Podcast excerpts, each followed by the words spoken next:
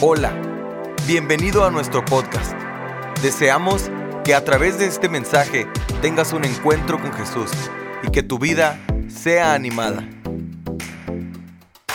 No he venido para invalidar la ley o los profetas.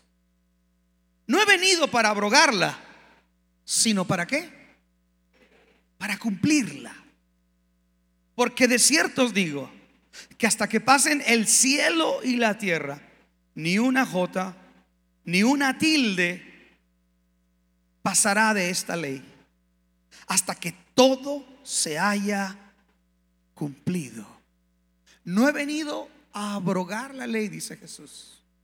He venido a cumplirla. Y dice algo que es bien importante. Primero se acaba el cielo, que se acabe el propósito y la esencia de la ley. Oremos.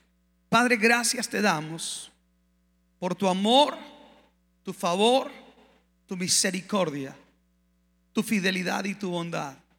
Señor, gracias porque me permites estar en tu casa, por este santuario, por nuestras vidas. Señor, hoy quiero pedirte con humildad que tú nos hables. Háblanos de manera directa, clara, sencilla. Bendice nuestra vida en el nombre de Jesús. Amén y amén. Denle un aplauso a Jesús.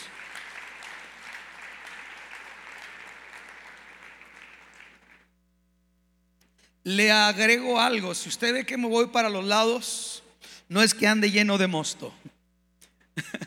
es que aunque ya no estoy mareado, el equilibrio tarda días para regresar completamente. Ok, quiero hablarle dentro del contexto de los capítulos 5, 6 y 7 de Mateo. Alguien dijo que si se quemara todos los evangelios, Marcos, Mateo, Lucas y Juan, pero nomás sobrevivieran esos tres capítulos de Mateo 5, 6 y 7, serían suficientes para conocer la esencia de Dios, el propósito de Dios para el hombre y lo que Él espera y tiene para cada uno de nosotros.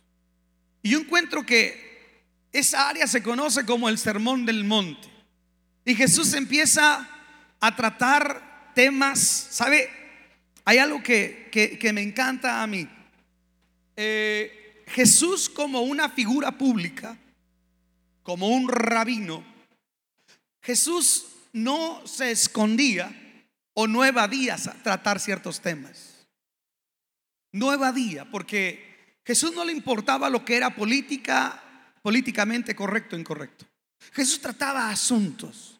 Yo encuentro que como hombre de fe, yo tengo que dar mi, punto de vista o mi perspectiva o mi convicción o mi entendimiento con respecto a cualquier tema. Soy un hombre que por la gracia de Dios llega a gente y tengo una responsabilidad que un día voy a dar cuentas delante de Dios por la forma en que yo uso este espacio.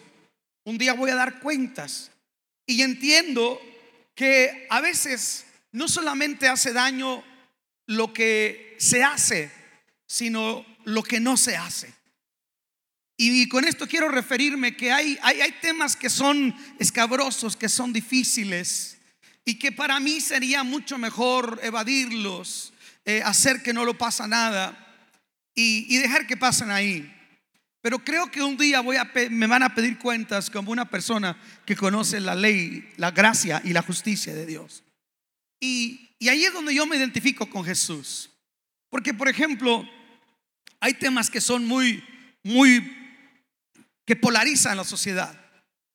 El aborto, eh, la legalización de la eutanasia, matrimonio del mismo sexo, el meter a niños inmigrantes en jaulas todo ese tipo de cosas son controversiales. Y si Jesús estuviera aquí y le preguntáramos, Señor, ¿tú qué piensas? Yo le aseguro que el Señor no andaba con medias tazas. Él iba directo y diría las cosas tal y como son. Porque al final del día, Jesús no está tratando de favorecer a un sistema político. Jesús está tratando de establecer la verdad del reino de Dios que pueda cambiar los corazones. Y un tema que era muy difícil en el tiempo de Jesús era hablar de la ley. Y déjeme le digo por qué. Porque hablar de la ley era un tema donde constantemente estaban buscando cómo prender a Jesús. Escuche, cómo agarrarlo en algo que él estuviera fuera de lugar o fuera de contexto para poder acusarlo. No sé si me está entendiendo. Y es donde ahí él tiene que entrar en un terreno que es difícil y que es escabroso. Por eso el subtítulo nos dice Jesús y la ley. Y cuando le preguntan a Jesús sobre la ley, él tiene que hablar y dice que la ley, él no vino para abrogarla, para invalidarla, sino para, para cumplirla. Él vino para cumplir la ley. Entonces nosotros cuando leemos ese pasaje, a veces nos choca un poquito. Porque Jesús está diciendo que Él vino para cumplir la ley, que Él no vino para abrogarla. Y Pablo más adelante me está diciendo que, que el fin de la ley es Cristo, que ya no debe haber ley. ¿A quién le hago caso? ¿A Jesús o a Pablo? ¿Acaso habrá una aparente contradicción? ¿O qué es lo que el Señor quiere decir con eso?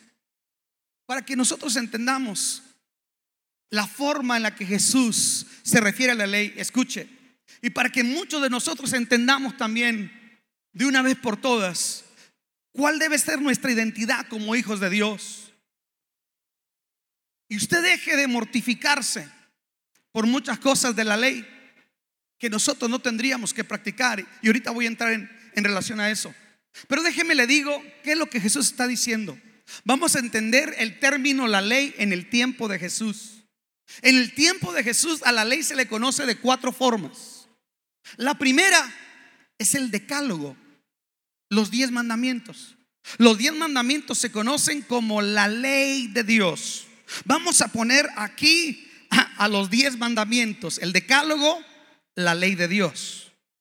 Y luego hay otra palabra usada para referirse a la ley y se conoce como la ley de Moisés que consiste en la ley ritual, ceremonial y cívica.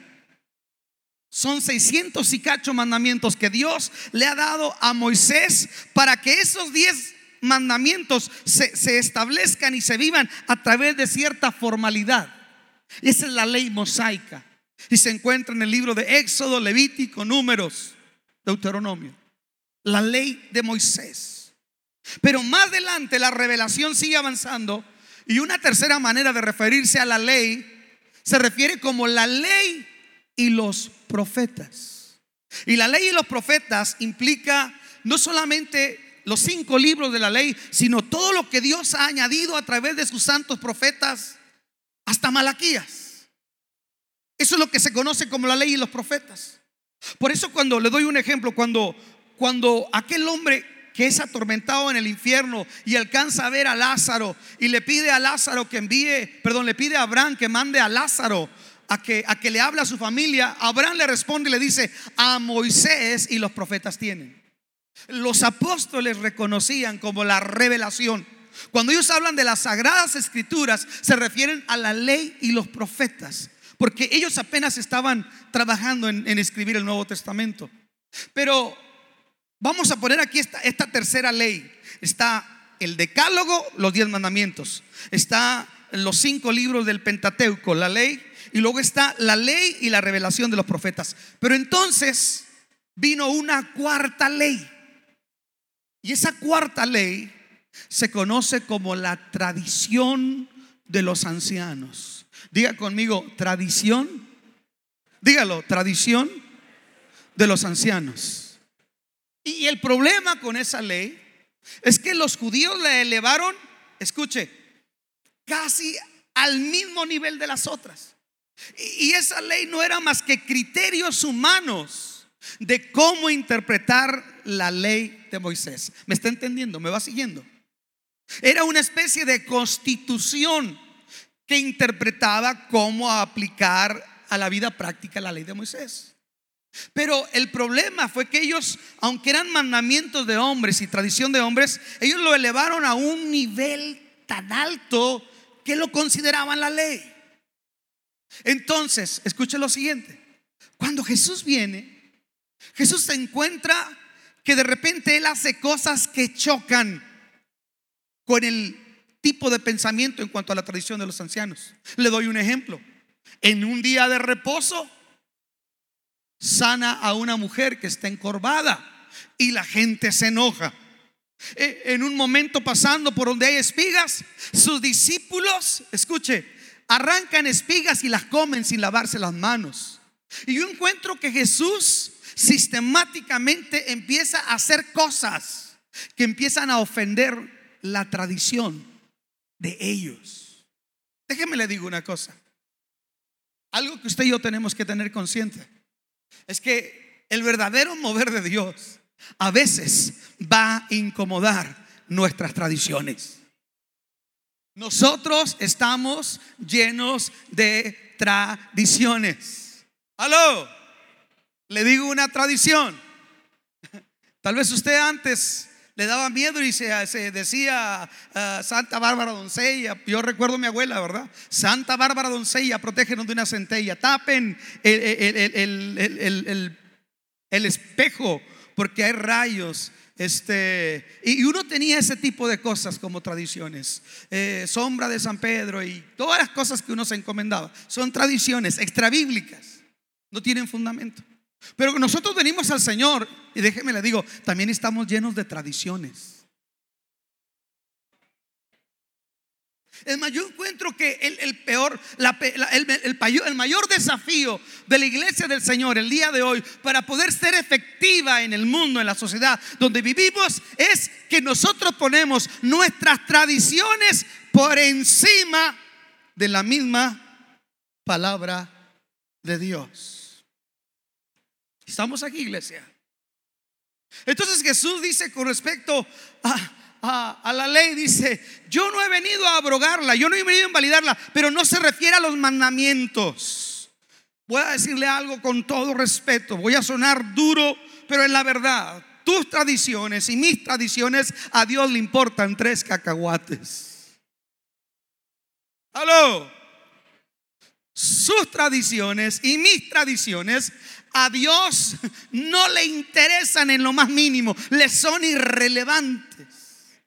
Es más, yo encuentro que el apóstol Pablo dice que nosotros nos debemos no, no, no, hacernos a la forma, no, no, no, no conformarnos al, al estilo de pensamiento de este mundo, sino que seamos renovados por medio de la renovación de nuestro entendimiento. Pero no puede haber una renovación de nuestro entendimiento entre tanto yo esté apegado a tradiciones. Escuche. Recuerdo hace muchos años estaba yo predicando en una base militar en Junction City, Kansas. Y, recuerdo que, perdóneme que me dé risa, eh, el altar tenía, porque se usaba antes, altar inferior y altar mayor. Y el altar inferior eh, se ponía el que dirigía los coritos, el que dirigía la reunión. Y, acá arriba era solamente para, para el que predicaba y eso sí era digno de predicar. Y, me acuerdo que en esa iglesia los músicos los tenían allá abajo, allá abajo. Y, le decía al pastor, ¿por qué los músicos allá abajo? Porque los músicos son muy carnales, hermano, y contaminan el santo altar del Señor. Ah, híjole, cuando ya la oí, a ver cómo me va con estos. Entonces, me recuerdo que la primera vez que iba a predicar yo, no traía mi anillo de casado, hermano, no sé qué pasó. Iba sin el anillo de casado, ya me tragaban, ya me comían. Escuche. Y me empezaron a hacer muchas preguntas de carácter religioso. Y, no me subieron allá arriba para predicar, me pusieron acá abajo con los carnales, con los pecadores. Porque ellos decían, y me decían en este tipo de, acento, es que ministerio vemos, testimonio no sabemos. Ah, déjeme le digo algo. Y recuerdo que yo subí, porque es feo que te subas a predicar y que te hagan el feo y que, que te cuestionen y que, porque eh, al final del día un anillo o sin un anillo uno puede ser infiel, alguien dígame. Con anillo, sin anillo, usted puede andar de cochino. Entonces déjenme le digo algo. Me, preguntaron, me hicieron tatas, bueno, casi me pedían eh, eh, eh, los papeles del refrigerador, el acta, así me, me pidieron referencia de todo, hermano. Y que si yo conocía a este predicador y a este predicador, y a este, puros predicadores, usted sabe. Y de repente me dijeron que si conocía a Gille Ávila. Y ahí entró la carne mía, pues querían que fuera carnal, entró mi carne. Le dije, sí, cómo no, yo y él fuimos juntos a high school. Se me quedó viendo. Hermano, conforme veamos su progreso en su prédica, decidiremos si al día siguiente lo subimos al otro lado de la plataforma. O sea, lo subimos de nivel. Escuche esto. Y yo recuerdo que me dieron el trato más miserable que me hayan dado a mí en una campaña. Me, en todos los sentidos, mezquinos, desconfiados, groseros, altivos. Pero empiezo a predicar el primer día. Y sabe, estaba uno de los líderes de ellos en, el ministerio en inglés. Cuando estoy predicando, aquel hombre dice, hey brother, I, I don't know what you're talking about, but I can feel the presence of the Lord. No sé lo que tú estás diciendo, pero yo siento la presencia de Dios. Dios está contigo. Habló el güero y me subieron hasta mero arriba. Porque la tradición era, eh, testimonios vemos, eh, ministerios vemos, testimonios no sabemos, ¿verdad? Pero déjenme le digo una cosa, yo encuentro que así como los judíos tuvieron tantos prejuicios, a veces nosotros tenemos muchos prejuicios. Y a veces los prejuicios no nos permiten ver más allá. Y cuando Jesús habla, escuche, de guardar la ley, no está hablando, no está hablando, hermano, de que nosotros tengamos que, que raparnos. No está hablando que nosotros tengamos que circuncidarnos. Porque hoy en día en la iglesia, en la, en la crisis teológica y en la ausencia de identidad, sabe, mucha gente, mucho cristiano está adoptando conceptos judíos. Yo en mi oficina, por si alguien se, se interesa, tengo un chofar que vale como 400 dólares. Porque un día una hermana vino y me lo trajo y dijo, no, pastor, su ministerio no está completo. Si usted no tiene un chofar, no sé ni silbar, voy a tocar el chofar. Y se paraba siempre así en el culto a ver si yo mandaba a pedir el chofar. Y ahí en mi oficina también tengo una, un talí, ese que usan los judíos para orar. Porque pastor, es que nosotros sentimos que si usted se pone el talí y antes de predicar usted diga Yeshua Hamachia, ay, yo siento a Dios, pastor. Muy emotivo, muy lindo, muy folclórico. Pero ¿qué tiene que ver con que Dios tenga que usar eso para que pueda bendecir a la iglesia. Un día me llamó un hermano y me dijo, hermano, este, mira, no sé cómo decírtelo, pero quiero decirte que ahora soy el hombre más feliz de mi vida. Ya, ah, ¿por qué? ¿Qué, qué pasó? Que te sacaste la lotería, que eh, no te van a deportar. Dime, dime, ¿qué pasó? ¿Qué pasó? Y me dijo, es que me fue revelado el nombre que es sobre todo nombre. Y yo me quedé, te fue revelado el nombre que es sobre todo nombre. El nombre de Jesús. No, no, no, no es Jesús. Nunca vuelvas a referirte a Jesús como Jesús. Dile Yeshua Hamachia. ¿Qué es eso? Yeshua Hamachia. En hebreo quiere decir Jesús es el Mesías. Y si tú le llamas Cristo, estás mal. Tienes que decirle Yeshua Hamachia. Y le dije, ¿de dónde sacaste eso? No, mira, es que eh, la verdadera tradición ya empezó con ese tipo de cosas. Le dije, si tú supieras que hay gente, yo, yo vengo de un mundo donde había gente loca, perdida, tirada en los vicios, que cansados, escuche, con estas palabras llegaron a levantar la voz y decirle al Señor de esta manera, Güero Chuy, hazme un paro.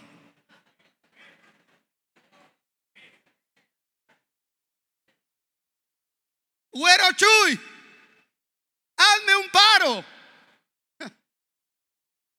¿Usted cree? ¿Usted cree que la oración que va a conmover al Señor es una oración muy rebuscada? Escuche, se dice que una vez un niño como de unos cuatro o cinco años, vino con su papá después de la reunión y le dijo, entró así, mire, oh, amantísimo Padre, oh, glorioso Padre, oh, sublime Padre. Y le dice papá, ¿qué traes? Padre bondadoso y lleno de compasión.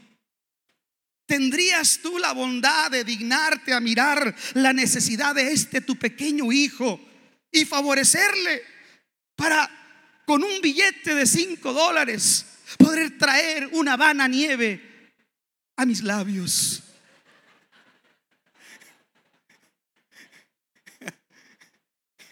El papá le dijo, ay, ¿para qué haces tanto borlote? Nomás dime que quieres cinco dólares. Dice papá, es que es lo que yo te veo a ti hacer con Dios. Aunque no aplaudan.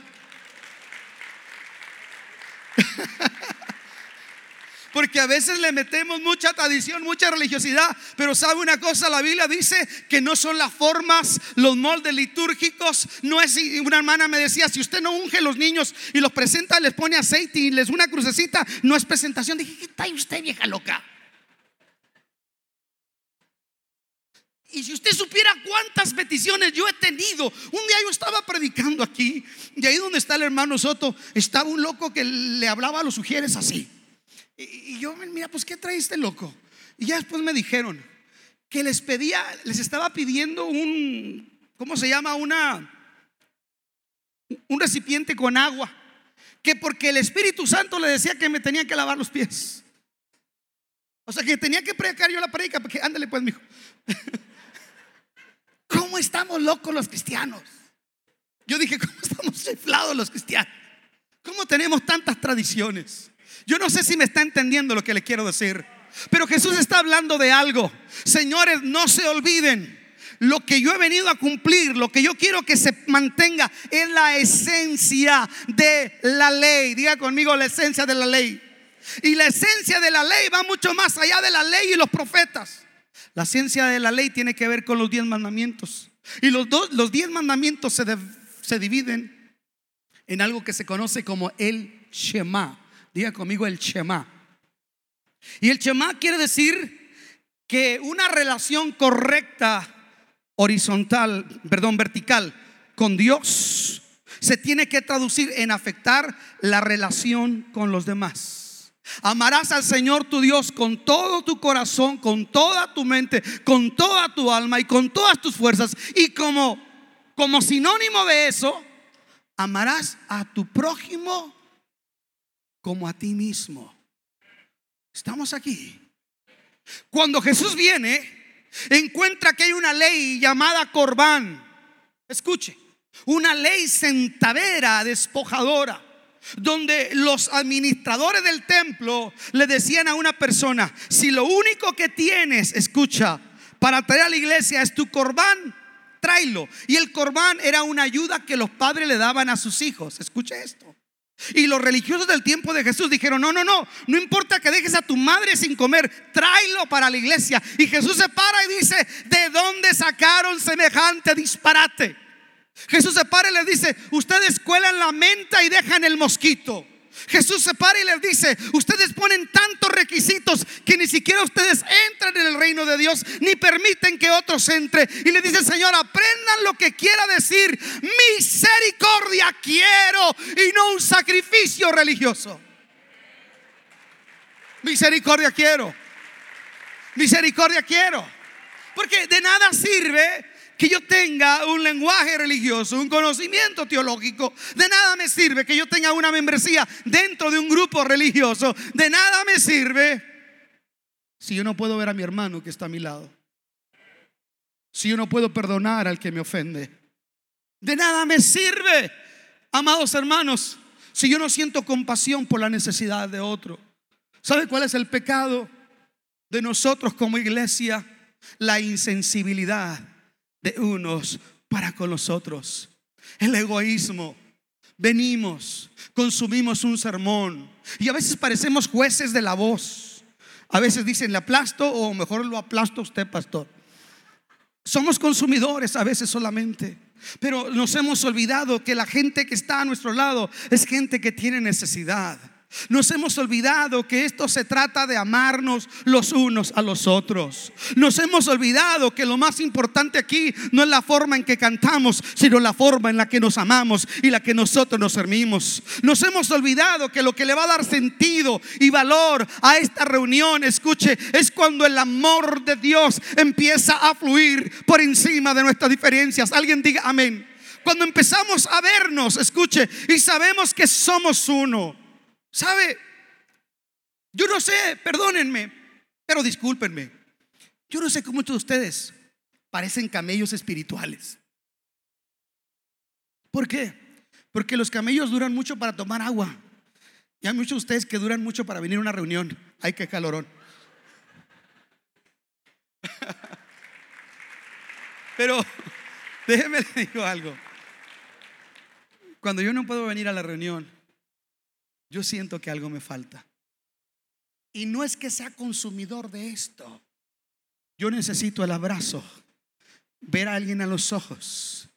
Yo necesito la comunión, porque soy llamado a ser como un carbón que tiene que estar entre el brasero con las demás eh, eh, eh, carbones encendidos. Necesitamos los unos de los otros. Aún, aún, el, más fastidioso es parte, es necesario. Déjeme le digo una cosa.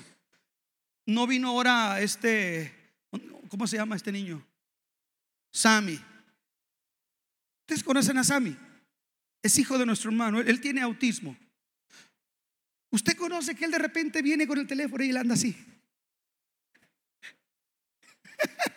a veces anda aquí y él anda corriendo de un lado para otro. Pero anoche que estaba la reunión, yo miraba a Sammy aquí, vuelto loco, brincando como nunca adorando a Dios. Adorando a Dios. Escúchenme. A mí a veces el mismo Sammy me saca de onda. Le digo, Sammy, tú traes un espíritu de Mr. Bean. Nos vamos a retratar y luego pasa. Estoy predicando y a veces anda desde allá haciéndome así. Pero Sammy es necesario. Yo dije, Sammy es necesario. Porque tengo que amar a Sammy por encima de sus deficiencias. Mi amor tiene que estar por encima de cosas que nosotros llamamos no agradables. Tengo que ver lo hermoso de Dios en la gente. Tengo que ver más allá de sus diferencias. Cumplir la ley, escuche, es amar a mi prójimo. De nada me sirve que yo exprese semejante letanía y tuviese tremendo conocimiento teológico si no soy capaz de sentir compasión por el perdido. Por eso Jesús censuró en la parábola del buen samaritano. Cuando dice que un hombre descendía de Jerusalén de adorar, está hablando de un judío, descendía de Jerusalén después de haber adorado y dice que cuando descendió lo asaltaron, lo dejaron malherido. Y en eso venía un sacerdote subiendo al templo, pero lo miró y el sacerdote dijo esto, tiene sangre. No sé, tal vez me puedo contaminar. No puedo dejar esto por atenderlo de Dios. Y luego pasó el levita, el cantante, el sacerdote, e hizo lo mismo. Pero dice que entonces pasó uno que no era judío, que era samaritano. No tenía la identidad, no tenía el estirpe de los demás. Era un samaritano. Era alguien que se había mezclado con paganos, mitad judío, mitad pagano. Pero cuando este hombre pasa y mira este hombre, dice que es movido a compasión, movido a misericordia. Y como es movido a misericordia, va y lo levanta. Y dice que lo pone aceite en sus heridas. Y va y lo lleva a un mesonero. Y le dice al del hotel, Señor, cuídelo, póngale un suero, ay, cómprele una sopa Kemble. Y si algo necesita, aquí está mi tarjeta. Llámeme, dígame cómo sigue este hombre. Oiga, pero usted lo conoce, no lo conozco, pero lo poquito que conozco de la ley. Me dice que en el rostro de él está el rostro de Dios, en el rostro del caído está el rostro de Dios, en el rostro de la necesidad es donde se muestra la gracia y la compasión.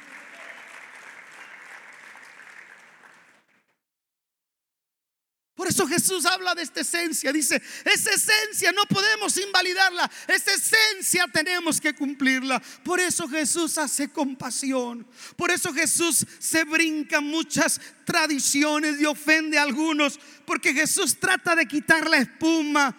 Porque la espuma solamente es ostentación, es apariencia. Pero Jesús quiere la esencia. Yo dije, señores y señoras, Jesús quiere la esencia nosotros. ¿Sabe?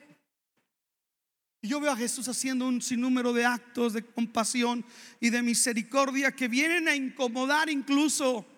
Porque cuando sana a la mujer en el día de reposo, en lugar de decir gloria a Dios, le argumentan, no te es permitido hacer eso en el día del reposo. Jesús les dice, si yo hubiera sido Jesús, les hubiera dicho, hay animalitos de la creación. Jesús les dice, lo que he visto hacer a mi Padre, eso hago. El sábado no fue dado para enseñorearse del hombre.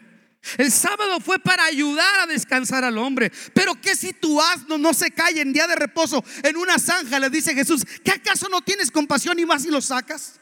¿Cuánto más a esta mujer que también ella es hija de Abraham? Déjeme le digo a dónde quiero yo llegar con esto que estoy diciendo. Es obvio que Jesús no está hablando de que tenemos que guardar la ley mosaica. Por eso, si usted llegó aquí y dice, pastor, ¿y, y cuándo vamos a, celebrar el Hanukkah?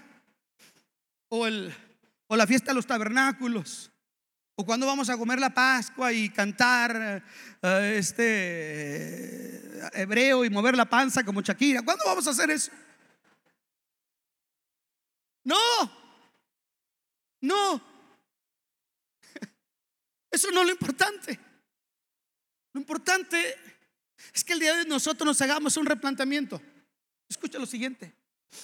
Porque Jesús está hablando de, de, mostrar el amor, la compasión, la caridad. Y yo encuentro que el gran defensor de la gracia, el apóstol San Pablo, cuando entiende todo esto y habla que Cristo ya cumplió con la ley ritual, escuche, la ley que yo no podía cumplir, la ley que me hacía culpable, Jesús cumplió con ella en la cruz. Pero dice que yo tengo que cumplir con la esencia de la ley. Es decir, no tengo que guardar el sábado, pero tengo que tener compasión del perdido, del caído, del necesitado.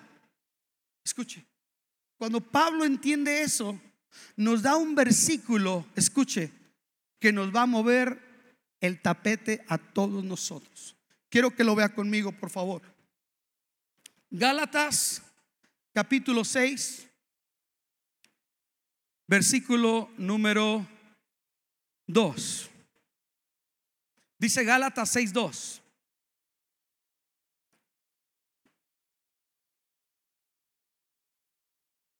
Ayúdense unos a otros a llevar sus cargas y así cumplirán. ¿No están leyéndolo? llevar los unos las cargas de los otros y cumplan así la ley de Cristo. O sea que la ley de Cristo ya no es tanto la pomposidad religiosa, sino nuestra actitud hacia los demás. Quiero hacer una pregunta. ¿Cuántos de ustedes saben lo que es una carga? Yo no sé el día de hoy si alguien vino con una carga. Vamos, levanta tu mano si eres sincero. Yo no sé si alguien aquí está angustiado por algo que está pasando en su familia y tienes esa carga. Estás angustiado porque tal vez alguien en tu familia está tomando un mal camino. Porque hay un problema tal vez económico y no, no, no sabes cómo vas a pagar o hacerle frente a cierta situación por una enfermedad, qué sé yo, una carga. Todos nosotros traemos cargas. Si hay una realidad por la que estamos aquí, hermano, es porque en cierta manera tenemos una carga. Hay algo que necesito de Dios. Yo necesito adorarlo, tener comunión con Él, recibir una palabra que me anime, que me inspire, que me empodere, porque si hay una realidad, nosotros venimos con cargas. Y te digo una cosa, qué bueno que te viniste con esta carga aquí y no te fuiste al béisbol. Qué bueno que te viniste con esa carga aquí y no te fuiste a ese lugar, a otro lugar, porque has llegado lugar donde Jesús dice, vengan a mí todos los que están cansados y cargados y yo los haré descansar.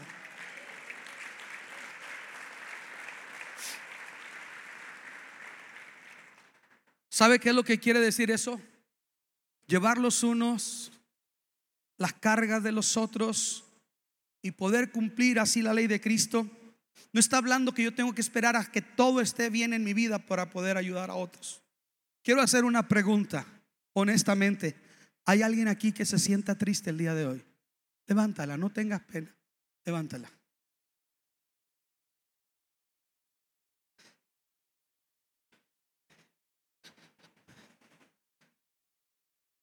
Ven.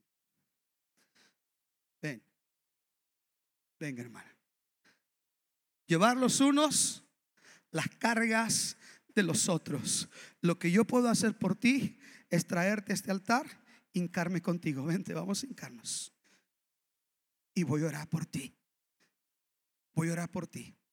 Pero al mismo tiempo, sé que junto a tu tristeza puede haber alguien tal vez que esté desesperado por una situación económica. Habrá alguien aquí, no te vayas, quédate ahí, mija. Habrá alguien que esté desesperado por una situación económica. Bien, levántela. Véngase. Véngase. Recárguese. Usted es la ovejita. Hay que ovejota, Dios, Dios. Véngase. Este es el trabajo de un pastor. Yo no te voy a resolver tu problema, pero vente, vamos a hincar nuestras rodillas y Dios te va a ayudar. Llevar los unos las cargas de los otros. Voy a ir más allá. Habrá alguien que siente que le ha ofendido a Dios. Oh, se deberían de poner de pie todos. Usted, hermano, tiene una necesidad. Véngase, véngase, mire. Le van a hacer unos estudios. Yo estoy igual que usted. Eh, esta mañana fui a Dios en oración y le dije, Señor, Señor, permítame, quiero entregarte mi carga, Jesús. No sé qué tengo, no sé qué está pasando. Quiero poner tu carga en mis manos, Jesús. Y Jesús tomó mi carga y me dijo, Luis, voy a tomar tu carga. Pero luego me sonrió y me dijo, pero tienes que saber algo. Te he dado una espalda fuerte para que en medio de tus cargas también puedas cargar a otros. Así es que quiero que vayas con mi pueblo y empieces a tomar las cargas de ellos. Llevar los unos las cargas de los otros. No dice que yo le voy a resolver el problema. Simplemente dice que yo le voy a mostrar empatía, amor y compasión y entender que su necesidad él es importante y que él no está solo y que él necesita un milagro en su sistema de salud. Es difícil esto de traer cargas y cargarlas de otros. Es lo más difícil. Y esta mañana que le dije al Señor, Señor, toma mi carga. A veces me canso de ser pastor. Quisiera ser una ovejita también.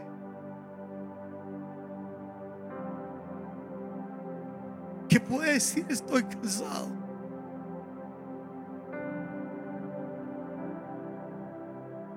Jesús, toma mi carga.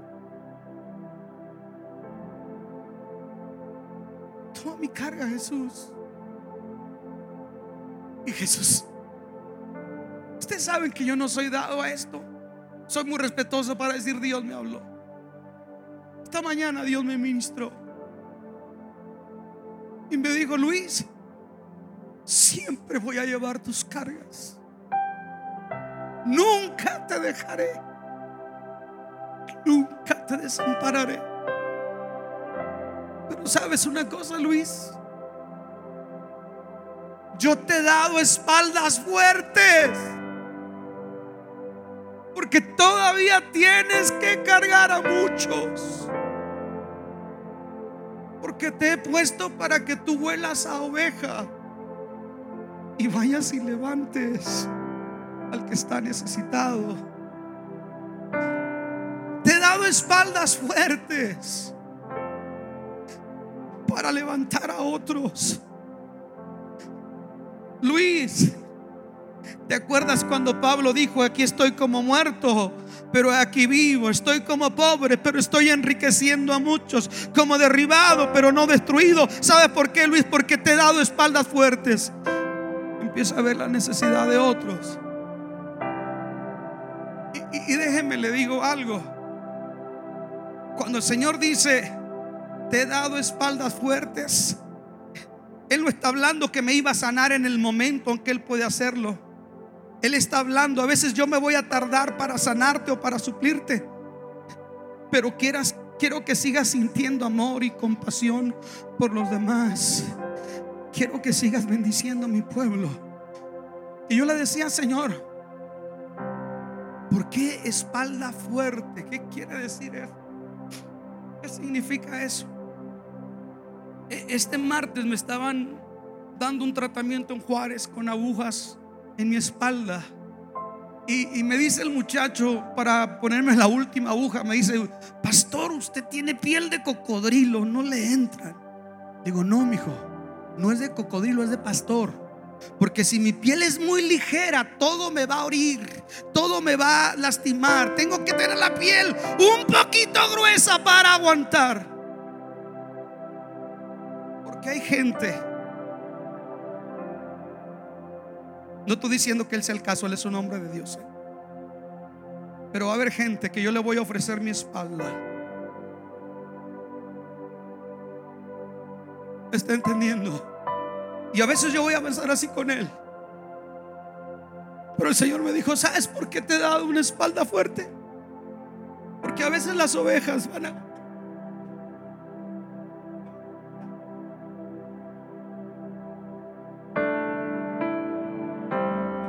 tienes que entender que aunque hay ovejas que te pueden enterrar un cuchillo, tienes que amarlas. Y tienes que seguir cargando sus vidas y cumplir la ley de Cristo. Porque hay bastantes pastores amargados en el paso para que tú seas otro de ellos.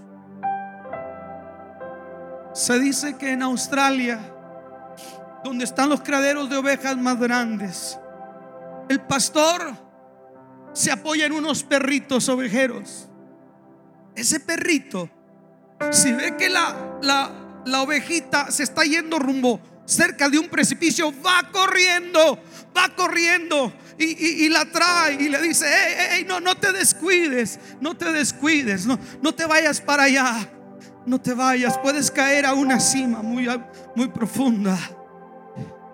Y cuando el perrito ovejero ve que están cerca donde hay hierba mala que puede envenenar al animal, sale corriendo, sale corriendo y dice, eso no es la palabra de verdad.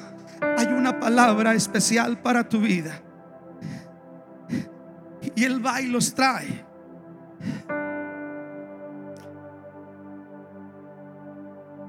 Y cuando ese perrito ve que está entrando dentro de un círculo de víboras, que le pueden hacer mal o que un lobo está cerca de ahí, aquel animalito sale corriendo.